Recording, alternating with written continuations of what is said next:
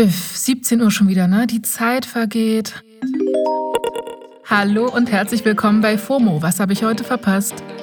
Wir haben Donnerstag, den 27. Oktober 2022. Rihannas neuer Song Lift Me Up kommt morgen wirklich. Sie hat schon eine kleine Sneak Peek auf Insta geteilt.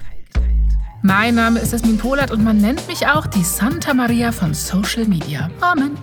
Heute geht es um die heilige Mutter Gaga und Milliardärswaschbecken, verschenkte Insta-Accounts und warum Taylor Swift jetzt eine Szene aus ihrem Musikvideo gelöscht hat.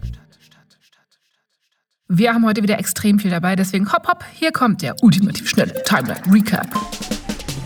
Erstens, Legalize rückt näher. Bundesgesundheitsminister Karl Lauterbach hat gestern die Eckpunkte der geplanten Cannabis-Legalisierung vorgestellt. Die sind ja schon mal vor ein paar Tagen durchgesickert. Jetzt gab es die aber noch mal ganz offiziell in einer Pressekonferenz. Möglich sein sollen unter anderem der Erwerb und Besitz von bis zu 30 Gramm Cannabis und aber auch privater Eigenanbau. Das Genuss-Cannabis, wie Lauterbach es nennt, soll es dann in lizenzierten Fachgeschäften zu kaufen geben. Das Ganze muss jetzt noch nach EU-Recht geprüft werden und dann kann ein offizielles Gesetz erarbeitet werden. Zweitens. Halleluja. Forschende der Stanford-Universität haben ein 3D-Modell von der heiligen Maria, also von der Mutter von Jesus, erstellt. Und das soll zeigen, wie sie damals ausgesehen haben könnte. Und das Internet, besonders Twitter, ist komplett aus dem Häuschen, weil das Gesicht sieht einfach aus wie Lady Gaga. Also wirklich genau so. Judas, Judas. Das ist die News. Macht damit, was ihr wollt. Ich bin nur der Messenger, ja? Und ich verlinke euch das Bild in den Show Notes. Drittens.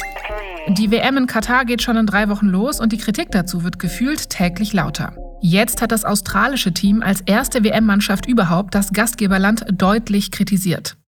In einem Statement auf der Website vom australischen Fußballverband und in einem Video verurteilen die Spieler die vielen Menschenrechtsverletzungen in Katar. Außerdem fordern sie, dass dort die gleichgeschlechtliche Ehe legalisiert wird. Wir verlinken euch das Video in den Shownotes. Viertens. Elon Musk doing Elon things. Ab morgen soll Twitter ganz offiziell Elon Musk gehören. Elon hat seine Twitter-Bio auch schon in Chief Twit geändert und gestern ein Video gepostet, in dem man sieht, wie er das Twitter-Headquarter in San Francisco betritt, mit einem Waschbecken in den Händen. Dazu schreibt er in die Caption: Entering Twitter HQ. Let that sink in. Wegen Sink, dem englischen Wort für Waschbecken und sacken lassen, wisst ihr? Naja, hoffen wir, dass sein Commitment für die MitarbeiterInnen ähnlich stark ist wie für schlechte Wortwitze. Das war der ultimativ schnelle Timeline Recap. Kommen wir zum nächsten Thema, das gerade in all meinen Timelines ist. Joko und Klaas haben ihre Instagram-Accounts an zwei iranische Aktivistinnen vergeben. Die Proteste im Iran gegen das Regime der Islamischen Republik halten ja weiter an, aber wir hier bekommen nur einen Bruchteil davon mit. Um die Protestierenden zu unterstützen und mehr Sichtbarkeit zu schaffen, haben Joko und Klaas jetzt ihre Accounts verschenkt. Die haben zusammen fast zwei Millionen FollowerInnen und zwar nicht nur temporär, nee, für immer, sagen sie. Diese Aktion haben sie gestern in ihrer Sendung Joko und Klaas 15 Minuten live angekündigt. Da hat ProSieben ihnen, wie immer, wenn sie die Show Joko und Klaas gegen ProSieben gewinnen, 15 Minuten Sendezeit bereitgestellt. Und die dürfen die beiden dann nutzen, wie sie wollen. Und das haben sie dann auch getan. Minutenlang haben sie Bilder von den Protesten im Iran laufen lassen, darüber aufgeklärt, wie es dazu kam und anschließend kurz mit den beiden Aktivistinnen gesprochen, die jetzt die Insta-Accounts hosten. Das ist zum einen Azam Jangravi, die berichtet jetzt auf Jokos Account. Asam erzählt, dass sie schon 2018 ihr Kopftuch abgenommen hat als Zeichen des Protests und dafür wurde sie zu drei Jahren Gefängnis verurteilt. Als das Regime ihr ihre Tochter wegnehmen wollte, ist sie zu Fuß aus dem Land geflüchtet. Dann gibt es noch Sarah Ramani, die findet ihr jetzt auf Klaas Insta.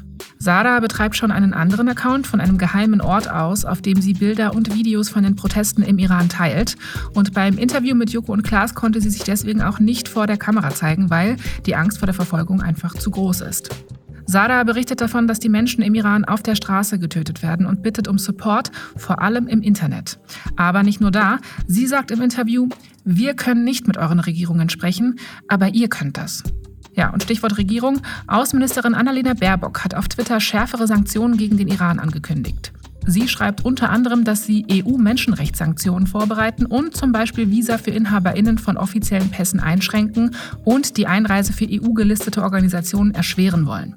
Außerdem sollen Projekte ausgebaut werden wie Schutzprogramme für iranische Menschen aus Kultur, Wissenschaft, Medien und so weiter. Ich verlinke euch Baerbocks ganzen Thread mal in den Show Notes, dann könnt ihr das genau nachlesen. Da findet ihr natürlich auch die ehemaligen Insta-Kanäle von Joko und Klaas.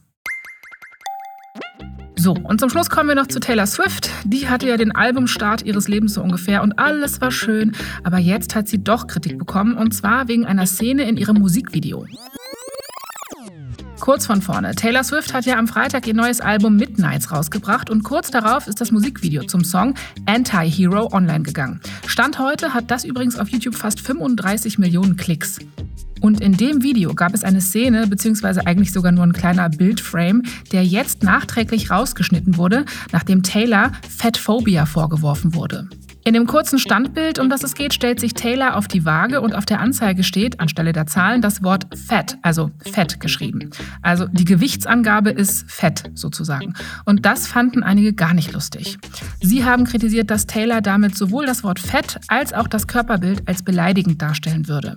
Okay, kann man so sehen. Man muss aber dazu sagen, dass Taylor Swift selbst lange unter Essstörungen gelitten hat. Davon hat sie zum Beispiel in ihrer Netflix-Doku Miss Americana erzählt.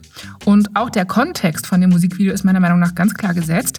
Taylor stellt darin nämlich eine Anti-Heldin, ne? Anti-Hero, mit psychischen Erkrankungen dar, unter anderem mit Essstörungen. Und sie singt davon, dass sie selbst das Problem ist.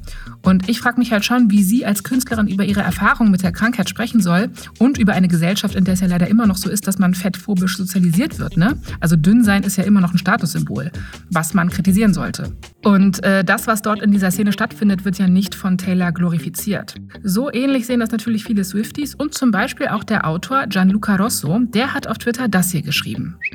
Meine unpopuläre Meinung als fette Person, die ihre Arbeit dem Kampf gegen Fettphobie widmet, ist, dass das Video eine authentische Darstellung ist. Es zeigt, wie Essstörungen viele beeinflussen und wie stigmatisiert das Wort Fett ist. Die Gesellschaft nutzt es ja immer noch als Waffe gegen diejenigen, die am verletzlichsten sind. Ja, wie dem auch sei, Taylor scheint auf die Kritik reagiert zu haben. Die Szene wurde eben aus dem Video dann gelöscht. Das ganze Musikvideo ist übrigens insgesamt eher schräg. Es kommt ja auch zu einer Massenschlägerei bei ihrer Beerdigung. Also das müsst ihr selbst sehen. Wir verlinken euch das natürlich mal in den Show Notes. So, das war's für heute mit FOMO. Wir hören uns morgen wieder hier auf Spotify. FOMO ist eine Produktion von Spotify Studios in Zusammenarbeit mit ACB Stories. Und ihr folgt uns doch gerne mal auf Spotify und lasst eine Bewertung da. So fünf Sterne wären ganz nett. Danke. Ciao.